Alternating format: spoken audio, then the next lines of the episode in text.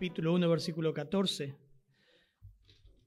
Dice así, y aquel verbo fue hecho carne y habitó entre nosotros, y vimos su gloria, gloria como el unigénito del Padre, lleno de gracia y de verdad.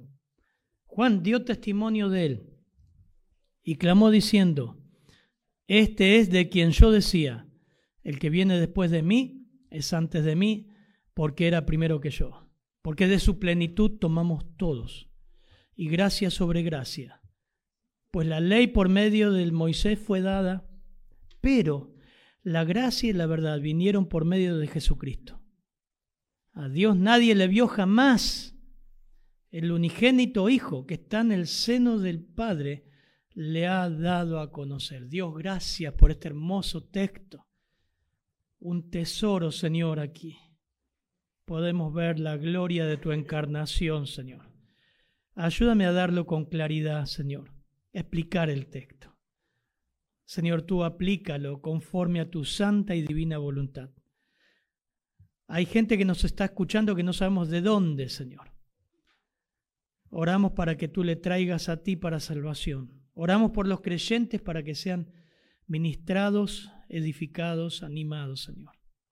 Te damos gracias, Señor. Pedimos tu guía. En tu nombre. Amén, Señor. Muy bien, la gloria, este es el tema de este texto del versículo 14 al 18.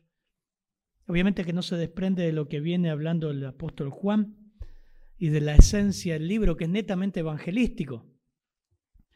Pero llegamos a uno de los misterios más grandes de la fe cristiana. Por eso el tema es la gloria del verbo en la encarnación. Nosotros nos fijamos en los versículos anteriores, que aunque en el mundo estaba y aunque el mundo por él fue hecho, no le recibió. E, eso dice el versículo 12, ¿no? Más a todos los que le recibieron, le dio derecho de ser hijo de Dios. Sin embargo, él manifestó su amor en medio de este mundo ingrato. Y la forma con que lo hizo fue tomar forma humana. Desde el ámbito infinito del deleite eterno en la misma presencia del Padre, accedió a descender a este mundo de miseria y poner su tienda por un tiempo entre hombres pecadores. Así que es muy importante este texto porque en los primeros cinco siglos de la iglesia primitiva, la iglesia primitiva defendió la doctrina verdadera de la encarnación de Cristo. Durante ese tiempo se, se plantearon muchas ideas. Se examinaron y rechazaron muchas enseñanzas erróneas acerca de la humanidad de Cristo, lo que se llama la unión hipostática de Cristo. La unión de Cristo en dos naturalezas, humana y divina, 100% hombre y 100% Dios. Algunas de las enseñanzas que tengo acá anotado, algunas de estas enseñanzas más conocidas, era que Cristo, la primera, que Cristo no tenía espíritu humano, sino que su espíritu divino se unió con el cuerpo humano. La segunda es que el espíritu de Cristo entró en el Jesús hombre en el momento del bautismo y lo dejó antes de la crucifixión. Tercera, que Cristo fue un ser creado, famoso por los arrianos, que vemos eso en Colosenses, que lo explica. Por tanto, era inferior al Dios Padre. Los testigos de Jehová hoy creen eso. La quinta, que Cristo tenía dos personas, una humana, otra divina, que Jesús era un hombre y en él habitaba Dios. Bueno, es interesante cómo Satanás, en forma astuta, quiso meter distintos argumentos erróneos en nada más y nada menos que en la persona de Cristo. Y esto usted lo puede estudiar. Por ejemplo, en Juan, en primera de Juan, la carta del apóstol Juan, pero en su primera epístola, él habla y circulaba una de las enseñanzas heréticas más grandes en la historia primitiva, que, decía que Jesús no era hombre o que no era humano, y esta doctrina se llamó el docetismo, esta herejía, mejor dicho, se llamó docetismo. Primera de Juan 4.2, hoy quién lee, hoy lee Carla, ahora te voy a dar tarea para leer. Primera de Juan 4.2 dice, en esto conoced el Espíritu de Dios. Primera de Juan, ¿eh? estoy en Primera de Juan 4.2. Todo espíritu que confiesa que Jesucristo ha venido en carne es de Dios. Sark es la palabra en griego ahí. Y todo espíritu que no confiesa que Jesucristo ha venido en carne no es de Dios. Y este es el espíritu del anticristo, el cual vosotros habéis oído que viene y ahora está ya en el mundo. Por eso, una, esta es una de las doctrinas más atacadas en todos los tiempos y fue blanco de muchos falsos maestros, sectas, religiones, hasta, hasta, hasta hoy día. Juan nos dice que una perspectiva correcta de Jesús como humano y divino es una señal esencial para la salvación. El apóstol Juan, primera de Juan. Ahora sí, mire, primera de Juan 4.1, por favor. Queridos y, y dos, sí. Queridos hermanos, no crean a cualquier espíritu, sino sométanlo a prueba para ver si es de Dios, porque ha salido por el mundo muchos falsos profetas. En esto pueden discernir quién tiene el espíritu de Dios. Todo el que confiese que Jesucristo ha venido en cuerpo humano es de Dios. Bueno, es el mismo pasaje, pero yo había obviado el versículo 1. Y es interesante porque el mismo apóstol Juan, esta es la introducción, ¿eh? ahora vamos a, porque vamos a ver por lo menos tres eh, aspectos de la encarnación. No es muy largo, pero sí es profundo. No es muy largo el texto, pero sí es profundo e importante. Pero vieron Juan eh, lo que dice Juan acá, hermanos, no crees. Si Juan estuviera hoy en el siglo XXI, te está diciendo, hermana, hermano, no creas todo lo que hay en internet. Vos estás googleando ahí, buscando, investigando. Agarrá la Biblia. No creas a todos los espíritus. Es probá si eso es de Dios. Porque muchos falsos profetas han salido por el mundo y se sigue habiendo. Entonces, la mejor prueba de lo que es verdadero y falso es la Biblia. Y estudiar la Biblia en oración, congregarte y buscarte una iglesia donde enseñe la Biblia, donde explique la Biblia, donde no haya un hombre ahí haciendo chiste y pavada. Explicar la Biblia. A lo largo de este prólogo, resumido en un lenguaje muy sencillo, va a dar tres aspectos de la encarnación. Obviamente, en lo primero va a dar una declaración de la encarnación, versículo 14. Después Juan mismo va a dar testimonio de Juan de Bautista y de ellos. Son testimonios acerca de eh, la, la encarnación, versículo 15 al 16. Y 17 al 18 el apóstol Juan va a hablar de las consecuencias que tuvo la encarnación de Cristo.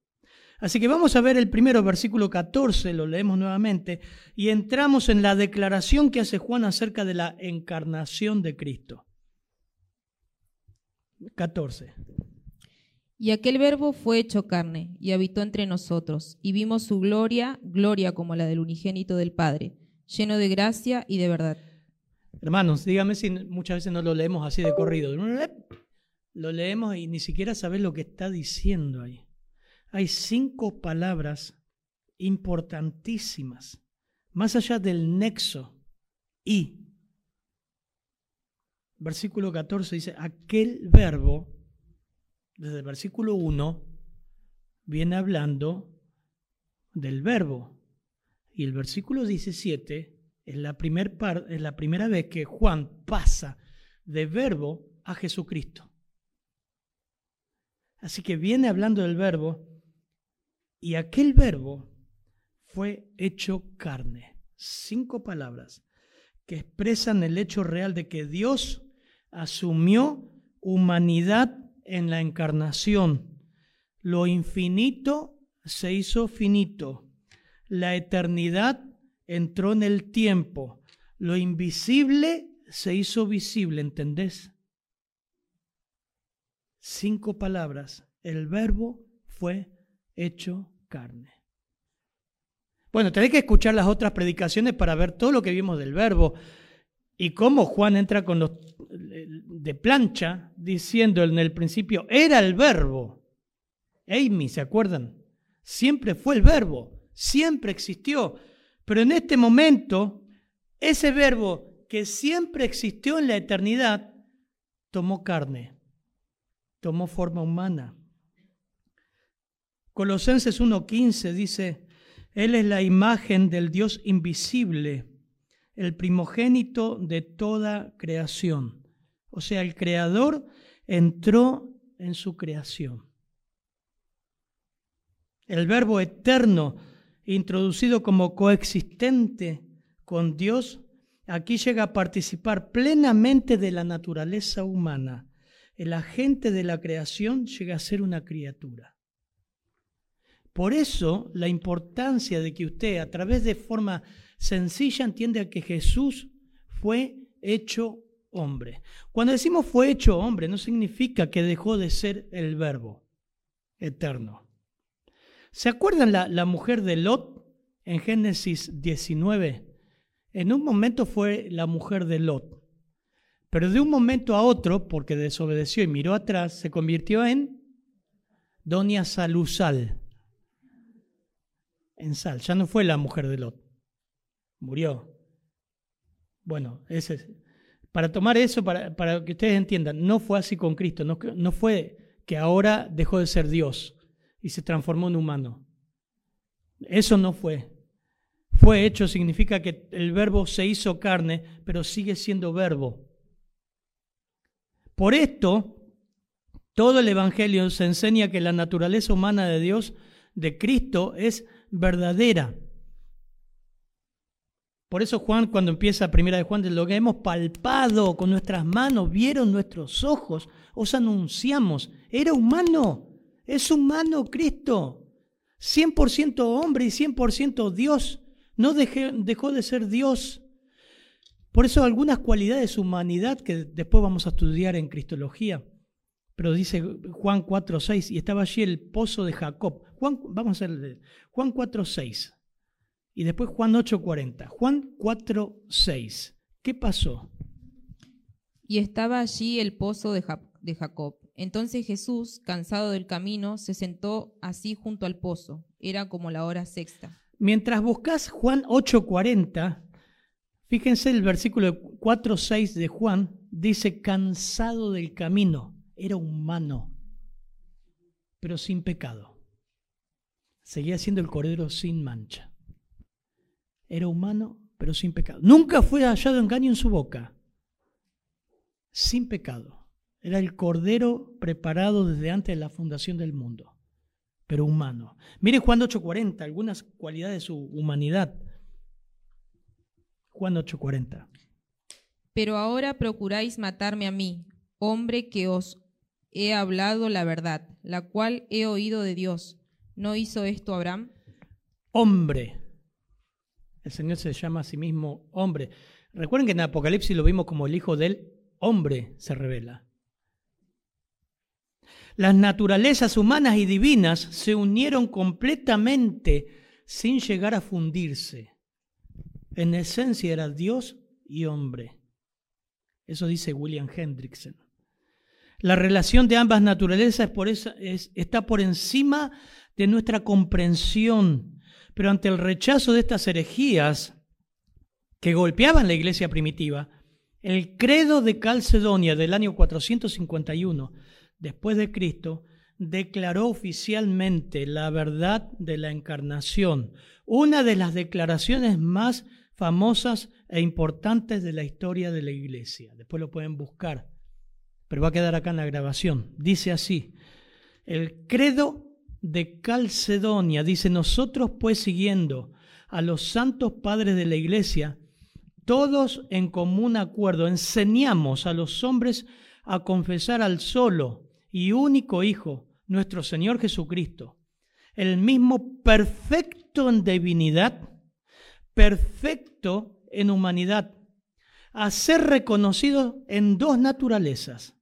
inconfundibles, inmutables, indivisibles, inseparables, sin que tal unión elimine en modo alguno la distinción entre las naturalezas, antes bien, preservando la propiedad de cada naturaleza y concurriendo en una persona y una subsistencia, no partida o dividida en dos personas, sino uno y el mismo Hijo unigénito Dios el Verbo, el Señor Jesucristo, como los profetas desde el principio han declarado acerca de él. Y el mismo Señor Jesucristo nos ha declarado, y el credo de los padres de la iglesia nos han transmitido. Interesante. Usted quiere verlo, lo puede googlear, lo puede buscar, el credo de Calcedonia. Ahí la iglesia primitiva tuvo que hacer un alto y decir, nosotros creemos esto. Esto es Cristo, conforme a las escrituras. Versículo 14 dice, y el verbo fue hecho carne. Este término describe un nuevo modo de ser para el verbo y significa la naturaleza humana, humana en su expresión corporal. No dice cuerpo, soma, dice carne. Él llegó a ser carne, no meramente vistiéndose de un manto de carne. Juan escoge esta expresión como la forma más categórica para refutar la herejía docética que negaba la realidad de que Jesús no era hombre, era una energía, era un ente, era un espíritu. Vamos a leer algunas de 1 de Juan capítulo 1 versículo 1, donde Juan es contundente ahí. Primera de Juan, la carta de Primera de Juan, las cartas de Juan, la primera carta, 1, 1, a ver si lo tiene Carla. Yo lo sigo acá. Lo que era 1.1. Lo que existía desde el principio, lo que hemos oído, lo que hemos visto con nuestros ojos, lo que hemos contemplado y lo que han palpado nuestras manos, acerca del verbo de vida. Porque la vida fue manifestada y la hemos visto. Y testificamos y os anunciamos la vida eterna, la cual estaba con el Padre y se nos manifestó. 4.2 de Primera de Juan sigue con el tema, se fue acrecentando este problema. 4.2, en esto, dice capítulo 4, versículo 2, sí, eh, Carla. En esto conoced el Espíritu de Dios. Todo espíritu que confiesa que Jesucristo ha venido en carne es de Dios. Segunda de Juan 7. Porque muchos engañadores han salido por el mundo que no confiesan que Jesucristo ha venido en carne. Quien esto hace es el engañador y es el anticristo. Miren cómo se fue expandiendo la, las mentiras y lo que cierne en torno a la persona de Cristo. Dice, y habitó entre nosotros, versículo 14.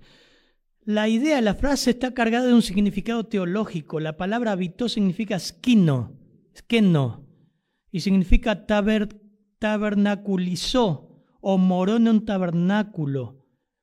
Lo que era transitorio en el Antiguo Testamento, Dios morando en un tabernáculo ¿eh? por un tiempo o provisoriamente, se cumple perfectamente en la persona del verbo Emanuel, que significa Dios con nosotros, en forma humana. Por eso Mateo, no lo busque, lo tengo acá, Mateo 1.23 dice aquí una virgen concebirá y dará a luz un hijo y llamará su nombre Emanuel, conforme a Isaías 7:14, que traducido es Dios con nosotros. Juan usa esa parte, esa palabra, habitó. Dios quiso estar entre nosotros. Habitó entre los hombres 33 años. La humanidad de Cristo no fue una mera apariencia. Él tomó todos los atributos esenciales de la humanidad fue hecho semejante a los hombres, Filipenses 2.7, montó su tienda entre nosotros. Es interesante porque cuando vemos Primera de Reyes, Éxodo 40, el Señor morando entre su pueblo, con esa presencia gloriosa, el brillo de la Shekinah, la gloria de Dios abarcando todo. Éxodo 40, 35, 34 al 35. Éxodo 40, 34 al 35. Todo eso fue por un tiempo, fue momentáneamente. A eso se refiere Juan. Miren Éxodo 40, 34 al 35. Entonces una nube cubrió el tabernáculo de reunión, y la gloria de Jehová llenó el tabernáculo. Y no podía Moisés entrar en el tabernáculo de reunión, porque la nube estaba sobre él, y la gloria de Jehová lo llenaba. De ahí nos va llevando Juan a decir, bueno, ahora ese tabernáculo Ahora ese tabernáculo, esa gloria está en Cristo. Lo vimos en el Antiguo Testamento, lo vemos en la presencia de Cristo y lo veremos en el futuro que nosotros venimos del futuro. No me miren mal. ¿Venimos del futuro o no? Venimos de Apocalipsis. Venimos de ahí, entramos en Juan, hacemos un pasito un poco más atrás y ahora estamos en Juan. Y Juan, Apocalipsis 21, 3, que hace poco lo vimos, dice, oí una gran voz en el cielo que decía, miren, escuchen, ¿alguno está durmiendo? Cabeza, tronco o rodilla, pie. ¿eh? Miren lo que dice Apocalipsis 21, que lo vimos hace poco. He aquí el tabernáculo de Dios con los hombres, y Él morará con ellos, y ellos serán su pueblo. Dios mismo estarán con, estará con ellos como su Dios. Cristo mismo. Enjugará Dios toda lágrima de los ojos de ellos. No habrá muerte, ni habrá más llanto, ni clamor, ni dolor, porque las primeras cosas pasaron. Cristo estará eternamente morando con nosotros. Juan toma esa frase, habitó entre nosotros, se hizo hombre para estar por siempre con nosotros. Cuando vemos en Apocalipsis allí, Juan presenta al Señor como hijo de hombre. Me volví para ver la voz de que hablaba conmigo, Apocalipsis 1.12 y vuelto, vi siete candeleros de oro y en medio de los siete candeleros de, a uno semejante al Hijo del Hombre. Porque en el cielo el Señor sigue siendo, teniendo cuerpo humano, es, es humano glorificado. Así que aunque está revestido de gran gloria y poder, y su aparición hace que Juan caiga a sus pies lleno de admiración, él promete, como en Mateo 26, 29, que está acá, dice, Él promete que un día beberá el nuevo fruto de la vid con sus discípulos en el reino de su Padre. También nos invita a una gran fiesta de bodas en el cielo. Apocalipsis 19, 9 dice, Cristo seguirá ejerciendo para siempre los oficios de profeta, sacerdote y rey, y todos ellos llevados a cabo en virtud de lo que Dios es y Dios ha sido siempre. Hermoso, todo esto indica que Jesús no se hizo hombre por un tiempo, sino que su naturaleza humana quedó unida con Cristo, con el Verbo, con el Verbo, para siempre. Vive para siempre, no solamente como el eterno Hijo de Dios, en la segunda persona de la Trinidad, sino como Jesús, el hombre que nació de María y como Mesías y Salvador de las personas permanecerá a partir de ese momento que se humanó para siempre, completamente Dios, hombre en una sola persona. Ustedes dicen, ya lo sabemos, pastor, esta doctrina ha sido manipulada y es manipulada hoy día también. Versículo 14 dice, lo leemos nuevamente, por favor, y vimos y aquel verbo fue hecho carne y habitó entre nosotros, y vimos su gloria, gloria como la del unigénito del Padre, lleno de gracia y de verdad. Vieron que el versículo 14 ahí tiene un paréntesis, que Juan dice, vimos su gloria, gloria como el unigénito del Padre. Esto, esto es un tesoro, hermanos. Y ahí en el paréntesis dice, vimos, la palabra es contemplamos su gloria.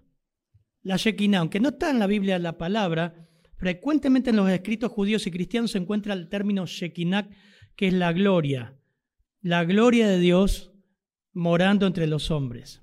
Su morada entre los hombres se efectuó en la carne de Jesús. Juan pudo testificar que ellos mismos habían visto con sus propios ojos la Shekinah de Dios en la carne, en la persona de Cristo no en ese esplendor que leyó la hermana recién de Éxodo. Contemplamos, es hermosa esta palabra, teomai, significa una vista con los ojos físicos. El verbo habla de una contemplación calma, continua, de un objeto que permanece ante el espectador. O sea que Juan continuamente miraba y dice, es Dios en cuerpo humano. es glorioso, es el Señor. Imagínense cuando vio, lo vio transfigurado.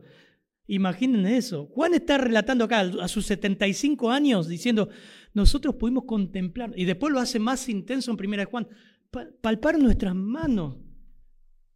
El Dios, el verbo, es el verbo eterno.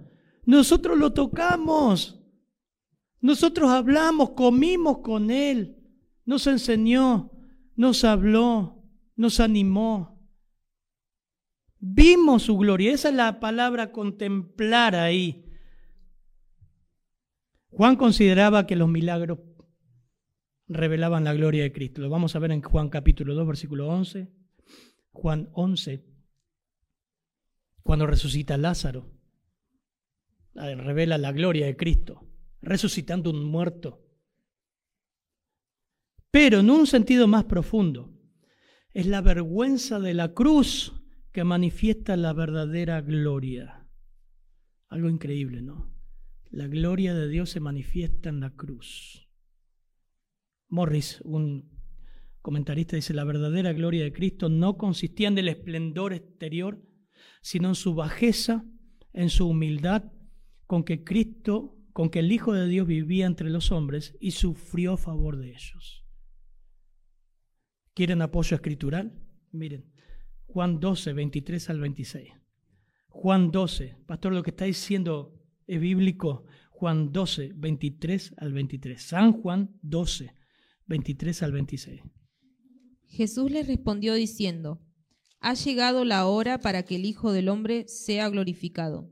De cierto, de cierto os digo, que si el grano de trigo no cae en tierra y muere, queda solo pero si muere lleva muchos frutos. El que ama su vida la perderá, y el que aborrece su vida en este mundo, para vida eterna la guardará. Si alguno me sirve, sígame, y, donde yo estuviere, allí también estará mi servidor. Si alguno me sirviere, mi Padre lo honrará. Lo que leyó Carla recién de Juan 12, 23 al 26, dice, ha llegado la hora que el Hijo del Hombre sea glorificado. ¿Dónde? En la cruz. Otro versículo. Juan 13, 31. El Señor lo dice claramente. Entonces cuando hubo salido, dijo Jesús, ahora es glorificado el Hijo del Hombre y Dios es glorificado en él. Ahora es glorificado el Hijo del Hombre y Dios es glorificado en él. Todas las maneras en que Dios moró revelando su gloria entre su pueblo en el Antiguo Testamento habían sido transitorias e incompletas, pero todas ellas ahora son cumplidas y superadas por, el verbo hecho carne. Y agrega eh, Juan, dice, y también no solamente vimos y o contemplamos su gloria como lo unigénito del Padre, sino también lleno de gracia y, su, y verdad. Lleno de gracia y verdad. Y nos preguntamos, Juan, ¿por qué decís esto? ¿Por qué lleno de gracia y de verdad?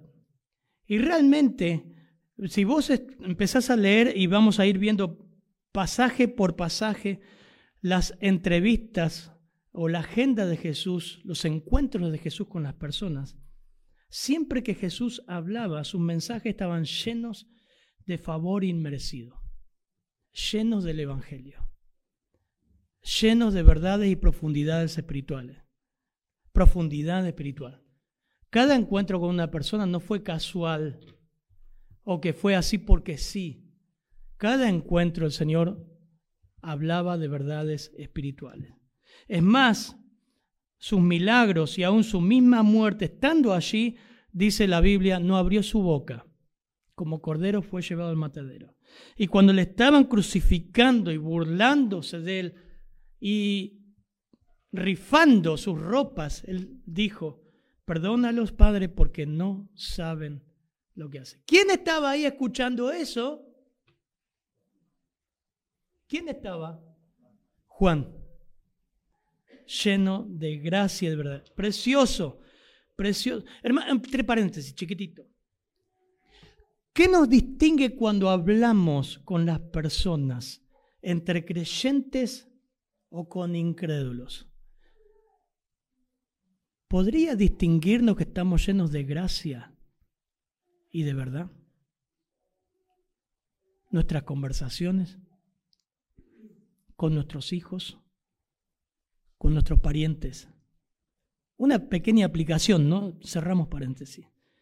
Juan termina diciendo aquí, en su primer elemento, declaración de que el Señor era hombre y lleno de gracia y de verdad. Nosotros contemplamos su gloria, la vimos, y su gloria se reflejó en que se encarnó, se hizo humano. Sus conversaciones estaban saturadas de gracia y de verdad. Pero no solamente, Juan cita ahora el testimonio, y el testimonio de Juan y el testimonio de él. 15 y 16, por favor. Juan dio testimonio de él y clamó diciendo, Este es de quien yo decía, el que viene después de mí, es antes de mí, porque era primero que yo, porque de su plenitud tomamos todo y gracias y gracias sobre gracia. Bien, el verbo dio ahí parece que estuviera en tiempo presente, pero en realidad está hablando como si Juan estuviera vivo, ya no estaba vivo, Juan el Bautista estamos hablando. Pero está tomando Juan el Evangelista el testimonio de Juan el Bautista. Dice, este es quien, eso decía Juan el Bautista, este es quien yo decía, el que viene después de mí es antes de mí, porque era primero que yo. Un testigo de Cristo fue Juan el Bautista. Y en realidad estaba diciendo una verdad, porque estaba reconociendo la inferioridad. Juan el Evangelista está reconociendo la inferioridad de Juan el Bautista ante Cristo, porque todavía había discípulos de Juan el Bautista que seguían el ministerio de Juan el Bautista, pero no seguían a Cristo. Y Juan, el evangelista, está diciendo, en realidad, Cristo es superior a Juan el Bautista. Y él está diciendo, este es quien yo decía, el que viene después de mí, esa es la declaración de Juan de Bautista, es antes de mí porque era primero que yo. Parece un trabalengua, pero en realidad Jesús vino después de Juan. O sea, nació seis meses después de Juan el Bautista. Y empezó su ministerio después de Juan el Bautista. Pero lo que está diciendo Juan el Bautista, que es antes de mí, porque era primero que yo, que es el verbo eterno. Es la misma declaración que hace el Señor en Juan 8, 58, que dice, de cierto, de cierto os digo, antes que Abraham fuese, yo soy. Y que tomaron piedras para matarle. ¿Cómo estás diciendo que tú eres antes de Abraham? Ni aún, ni aún tiene 30 años. Juan el Bautista sabía la diferencia que existía entre él y el Señor. Él fue un testigo y da testimonio de eso. No, es un contraste muy, muy marcado entre lo finito y lo infinito, entre lo temporal y lo eterno, entre la luz original, como vimos, y el reflejo de la luna. Los derechos de antigüedad no pertenecían a Juan, sino a Cristo. Su categoría de poder y gloria estaba por encima de Juan. Por eso Juan el Evangelista cita a Juan y lo cita como testimonio y testigo de la humanidad de Cristo. Marcos 1.7 dice, y predicaba diciendo Juan de Bautista, Marcos 1.7, viene tras de mí el que es más poderoso que yo, a quien no soy digno de desatar encorvado la correa a su calzado. Nadie puede decir que Juan era un soberbio, un orgulloso y que eh, se le subió la, la chapa a la cabeza. Pero la gente lo buscó y lo empezó a seguir más a él que al Señor. Mateo 3:13 dice entonces Jesús vino de Galilea a Juan al Jordán para ser bautizado por él, mas Juan, Mateo 3:14, se le oponía diciendo, no, no, no, no, no, Señor, yo necesito ser bautizado por ti y tú vienes a mí. Pero Jesús le respondió, deja ahora, porque así conviene que cumplamos toda justicia. Entonces le dejó. Qué humildad, ¿no? Qué contraste. Yo creo, otro paréntesis, chiquitito. Yo creo que lo perdemos, hermano, hoy. Los pastores, los creyentes. Miren 1 Corintios 3, versículos 5 al 7. Pablo tenía en cuenta eso. Y él dice que Dios permitió una, un aguijón en su carne que le abofetee para que no se exaltase. Pero en 1 Corintios 3, versículos 5 al 7, el apóstol Pablo declara una verdad importante que todos nosotros tenemos que tener siempre en el corazón y en mente cuando desarrollamos un ministerio. ¿Qué pues es Pablo? ¿Qué es Apolos? Servidores por medio de los cuales habéis creído. Y esto según lo que a cada uno concedió el Señor. O sea que ni eso. Nosotros fuimos servidores, pero el Señor guió todo. Versículo 6 dice, yo planté, Apolo regó, pero el crecimiento lo ha dado Dios. Punto. Seguido. Versículo 7. Así que ni el que planta es algo, ni el que riega. No, pero yo regué esto. Yo hice la obra acá. Yo hace tanto que estoy haciendo esto con estos hermanos. O en San Miguel. La verdad que me lo deben. No. Pablo está diciendo totalmente lo contrario. No es nada. Dice, ¿qué Pablo? Yo planté, Apolo regó, el crecimiento lo ha dado Dios. Así que el que ni el que planta es algo, ni el que riega. A ver, hermano, ¿entendés eso? Estamos viendo lo de Juan. ¿Entendés eso? En algún momento vas a servir al Señor. Cuidado de eso. No tenés ningún derecho. Yo no tengo ningún derecho. Por gracia somos salvos y por gracia estamos sirviendo. No lo merecemos. No hay derechos en la obra de Dios. Y Pablo declara eso. Miren lo que, lo que termina diciendo. Así que ni el que planta es algo, ni el que riega, sino Dios que da el crecimiento. Y el que planta y el que riega son una misma cosa. Aunque cada uno, ese es el aliciente, eso es lo, lo hermoso, recibirá recompensa conforme a su labor. Pero cuidado la motivación. Juan la tenía clara y Juan el evangelista lo cita como ejemplo y como testimonio de la humanidad de Cristo, que estuvo ahí. Juan participó de ver al Señor. Y los creyentes, porque el versículo 16 dice, porque de su plenitud tomamos todos. Y gracia sobre gracia. Ahora el autor testifica que él, como tantos creyentes, recibieron los frutos de la plenitud de Cristo, gracia sobre gracia. Habla de un suministro incesante de gracia, un flujo continuo, cuando recibimos el favor inmerecido de Dios, de parte de Dios, y luego otro, y luego otro, y luego otro, y luego otro. El flujo inmerecido de la gracia de Dios. Inmerecido, ilimitado, es un suministro continuo que sustituye el anterior. Te prolongué mi misericordia Gracia, gracia, gracia. Él provee constantemente para las necesidades nuestras, no solamente materiales, sino espirituales. De su plenitud tomamos todos.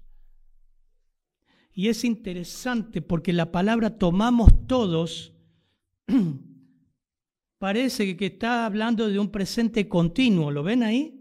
Versículo 16 pero está en aoristo. Eso quiere decir que es algo que ocurrió en el pasado. El Señor nos llenó y nos colmó de gracia en el momento de la salvación.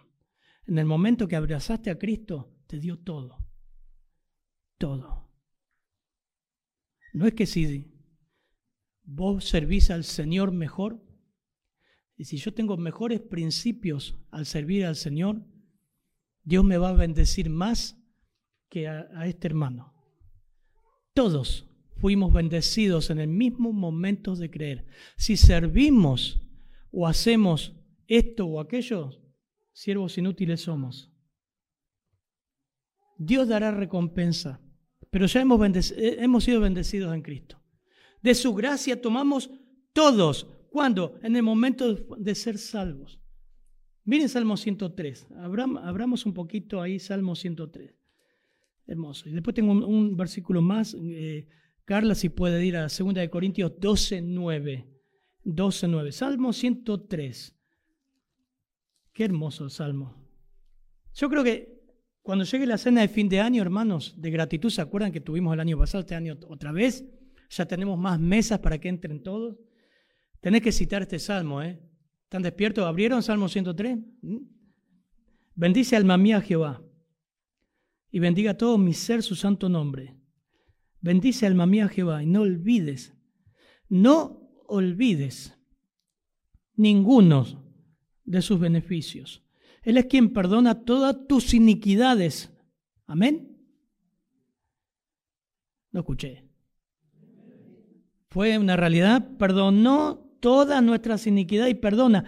Sana todas nuestras dolencias. Rescata del hoyo tu vida. Te corona de favores y misericordias. El que sacia de bien, tu boca, de modo que te rejuvenezcas como el águila. Jehová es el que hace justicia, derecho a todos los que padecen violencia. Sus caminos notificó Moisés y a los hijos de Israel sus obras. Misericordioso y clemente es Jehová, lento para la ira, grande en misericordia, no contenderá para siempre, ni para siempre guardará el enojo. No ha hecho conmigo, ponete vos ahí, versículo 10, conmigo, no ha hecho conmigo conforme a mi iniquidad, ni nos ha pagado, no me ha pagado conforme a mis pecados, mamma mía. Porque como la altura de los cielos sobre la tierra engrandeció su misericordia sobre los que le temen, como está lejos, cuanto está lejos el oriente del occidente, hizo alejar de nosotros nuestras rebeliones, como el Padre se compadece de los hijos, se compadece Jehová de los que le temen, porque Él conoce nuestra condición, que sos el campeón de la vida, no que somos polvo. El hombre es como la hierba son sus días.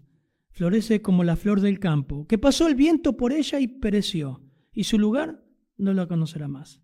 Mas la misericordia de Jehová es desde la eternidad y hasta la eternidad sobre los que le temen, y su justicia sobre los hijos de los hijos, sobre los que guardan su pacto y los que se acuerdan de su mandamiento para ponerlo por obra. Jehová estableció en los cielos su trono y su reino domina sobre todos. Bendecid a Jehová vosotros los ángeles poderosos en fuerza, que ejecutáis su palabra, obedeciendo a la voz de su precepto. Bendecid a Jehová vosotros todos sus ejércitos, ministros suyos que hacéis su voluntad.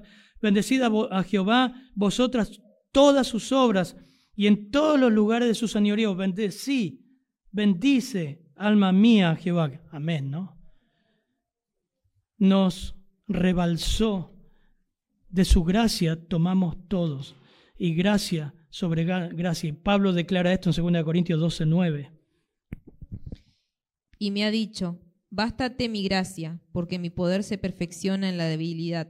Por tanto, de buena gana me gloriaré más bien en mis debilidades, para que repose sobre mí el poder de Cristo. Juan fue testigo de la superabundante gracia que desplegaba el Señor. Pablo también. El Señor dice, mira Pablo, vos oraste para yo te, yo te saque esto. No lo voy a sacar, Pablo. Bástate mi gracia. Cada día te voy a ayudar a llevar eso. Mi poder se hace fuerte en tu debilidad. Pero por último, las consecuencias de la encarnación. Versículos 17 y 18, por favor. Pues la ley por medio de Moisés fue dada, pero la gracia y la verdad vinieron por medio de Jesucristo. A Dios nadie le vio jamás. El unigénito Hijo, que está en el seno del Padre, Él le ha dado a conocer. Antes de avanzar y estás escuchando este mensaje, vos decís que habla de gracia. ¿Sabes qué es gracia? Favor inmerecido. Vos no te mereces el favor de Dios, yo tampoco. No merecemos el favor de Dios. Y Dios dio el más rico favor que no nos manda al infierno. Mas Dios muestra su amor para con nosotros en que siendo pecadores Cristo murió por nosotros. Por gracia sois salvos por medio de la fe. Y esto no de ustedes. Gracia sobre gracia. Y los efectos, lo que dice el, apóstol Juan es que Cristo supera la ley. La ley por medio de Moisés fue dada, pero la gracia y la verdad vinieron por medio de Jesucristo. El autor tiene en mente no solamente el Pentateuco, sino todo el Antiguo Testamento, todo el judaísmo y tiene en mente también el cristianismo. Por la ley dada a Moisés, la ley dada a Moisés estaba limitada. La ley nos revela la necesidad que tienen los pecadores de la gracia de Dios. Lo estamos viendo con los jóvenes. La ley, dijo Pablo, ha sido nuestro ayo para llevarnos a Cristo a fin de que fuéramos justificados por la fe. La ley te muestra que eres un adúltero, mentiroso, que deshonra a los padres, blasfemo, codicioso. Mirá los diez mandamientos, todos ellos los violamos. Y que por violar, aunque sea un punto esos mandamientos, te haces culpable de todos bajo la palabra de Dios. Santiago dice eso. Lo único que necesitas es justicia. Y vos no puedes pagar por tu pecado. Dios mandó a su Hijo a pagar por tu pecado. La justicia por nuestra paz fue sobre Él y por su llaga fuimos nosotros curados. La ley, la ley quedó bajo la gracia, la gracia y la verdad pertenecían a Jesucristo. Fíjense que el versículo 17, acá introduce Juan la primera vez la palabra Jesucristo. La gracia y la verdad pertenecen a Jesucristo, lo cual aumenta el contraste y enfatiza la superioridad de Cristo. El verbo, el tema dominante del prólogo de Juan, llegando a ser carne, recibe ahora el nombre propio, Jesucristo. En él se reveló y cumplió completamente la verdad de la salvación de Dios. Y termina diciendo, mira el 18, por favor. Yo lo voy a leer en otra versión. 1.18. A Dios nadie le vio jamás. El unigénito Hijo que está en el seno del Padre, Él le ha dado a conocer. La ley vino por medio de Moisés, como estamos viendo con los jóvenes, pero la gracia y la verdad vinieron por Cristo. Vos podés saber que sos pecador. Eso quiere decirte. Vos podés saber todo de la, de la ley. Te puede mostrar y decir, sí, sí, yo sé, yo sé lo que soy. Bueno, necesitas a Jesucristo. Porque el conocimiento de pecado no te salva, sino que Cristo cargue tu pecado por vos. Confiar en Cristo, que Él tomó tu lugar, pagó la multa. Y el segundo efecto es el primer efecto, superó la ley. Cristo superó la ley. El segundo efecto es que revela a Dios. A Dios nadie le vio jamás. Esto es algo muy conocido. Ver a Dios en el Antiguo Testamento era imposible traía muerte instantánea. Éxodo muestra que Moisés pudo ver las espaldas, por así decir, de Dios, o el reflejo de su gloria a través de visiones de todas las personas del Antiguo, Testamento, especialmente Moisés, especialmente Moisés. La traducción La Biblia las Américas del versículo 18, que ustedes tienen ahí, mírenlo, ven el 18, el 18 de Juan 1, 18 dice, a Dios nadie le vio jamás. Punto y coma. Reina Valera 60, ¿lo ven? El unigénito Hijo que está en el seno del Padre, Él le ha dado a conocer. Las Américas traduce del original, dice, a Dios, nadie ha visto jamás a Dios. Punto y coma. El unigénito Dios, el unigénito Dios que está en el seno del Padre, le ha dado a conocer. Impresionante. Es a través de Jesucristo que la imagen del Dios invisible se revela. Una conclusión adecuada de Juan enfatiza que la deidad de Cristo y la igualdad, y la igualdad absoluta con el Padre, los testigos de Jehová se vuelven locos con esto. La expresión que está en el seno del Padre recuerdan el versículo 1 de Juan 1.1, con Dios, en comunión perfecta con Dios. Dios no puede ser conocido si no se revela a sí mismo, repito. Dios nunca va a ser conocido a menos que se revele a sí mismo. Y pudimos saber de él porque el Hijo le ha dado a conocer. O sea, en síntesis y terminando el mensaje, Jesús es la explicación de Dios. Cuando te pregunta a tu hijo, ¿cómo es Dios? ¿Qué es Dios? Cristo lo revela. ¿Me miran raro? Los discípulos dijeron eso. Miren, Juan 14, 5 le dijo Tomás, Señor, la verdad que no sabemos dónde vas. ¿Cómo podemos saber el camino? Jesús le dijo, yo soy el camino y la verdad y la vida. Nadie va al Padre sino por mí. Si me conocieseis, también conoceréis a mi Padre. A mi Padre conoceríais. Y desde ahora le conocéis. Y agrega, y le habéis visto. Felipe entonces volvió a interrumpir y le dijo, Señor, muéstranos al Padre y nos basta. Señor, mostranos a Dios. Creo que esa, esa mentalidad quizás tendríamos mucho de nosotros. Señor, mostrarnos cómo es Dios. ¿Cómo es Dios? Y nos basta. Versículo 9 de Juan 14, San Juan 14, Jesús le dijo, tanto tiempo hace que estoy con ustedes y no me has conocido, Felipe. El que me ha visto a mí, ha visto al Padre. ¿Cómo puedes decir tú, muéstranos al Padre? ¿No crees que yo soy en el Padre y el Padre en mí? Las palabras que yo os hablo, no las hablo de mi propia cuenta, sino que el Padre que mora en mí, Él hace las obras. Creedme que yo soy en el Padre y el Padre en mí. De otra manera, creedme por las obras. Él le ha dado a conocer. Interesante, la palabra conocer ahí es exceso, mai. La palabra exégesis, lo que nosotros estamos haciendo con la Biblia. Exégesis es la práctica de interpretar las escrituras. Jesús es el único calificado para ser un exégeta o, interpretar a Dios para el hombre. Nadie conoce al Hijo sino al Padre, ni al Padre conoce a alguno sino el Hijo, y aquel a quien el Hijo se lo quiere revelar. Mateo 11, 27. ¿Querés conocer a Dios? ¿Querés saber cómo es Dios? Tenés que conocer a Jesús. Tenés que conocer a Cristo cierra el prólogo.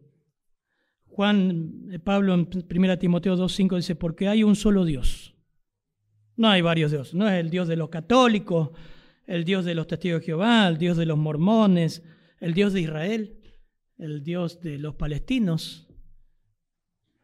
Hay un solo Dios. Y hay un solo mediador entre Dios y los hombres, Jesucristo hombre. Es absoluto. Muchos tienen problemas con esta declaración. Es absoluto. Solamente podés conocer a Dios a través de Cristo. Y eso, hermanos, terminando 1 Corintios 15, el apóstol Pablo revela su evangelio, que ayer lo di en el grupo. 1 Corintios 15, 3 al 4, por favor. ¿Por qué? Porque primeramente os he enseñado lo que asimismo recibí que Cristo murió por nuestros pecados conforme a las Escrituras. y que fue sepultado y resucitó al tercer día conforme a las Escrituras, y que apareció a Cefas y después a, los doce, a los doce, después apareció a más de 500 hermanos a la vez, después apareció a Jacobo, después a todos los apóstoles, y el último, como un abortivo, me apareció a mí. Cristo murió por nuestros pecados conforme a las Escrituras. Tenés que conocer a Cristo. Padre, gracias por tu palabra, Señor. Revelada, Señor. Gracias porque un día tomaste forma humana, Señor. Tu gloria fue descrita por el apóstol Juan. Gracias, Señor, porque te humanaste. Gracias por la salvación que fue posible por ellos, Señor. Pagando por nuestros pecados, molido por nuestros pecados y el castigo de nuestra paz fue sobre ti. Gracias, Señor, por el Evangelio. Ayuda a que los que están escuchando, Señor, tú puedas atraerlos hacia el Evangelio, puedan entender su pecaminosidad y puedan ir a Cristo como aquel que provee solamente el único que puede proveer paz con Dios a través de sus sangre. En tu nombre. Amén.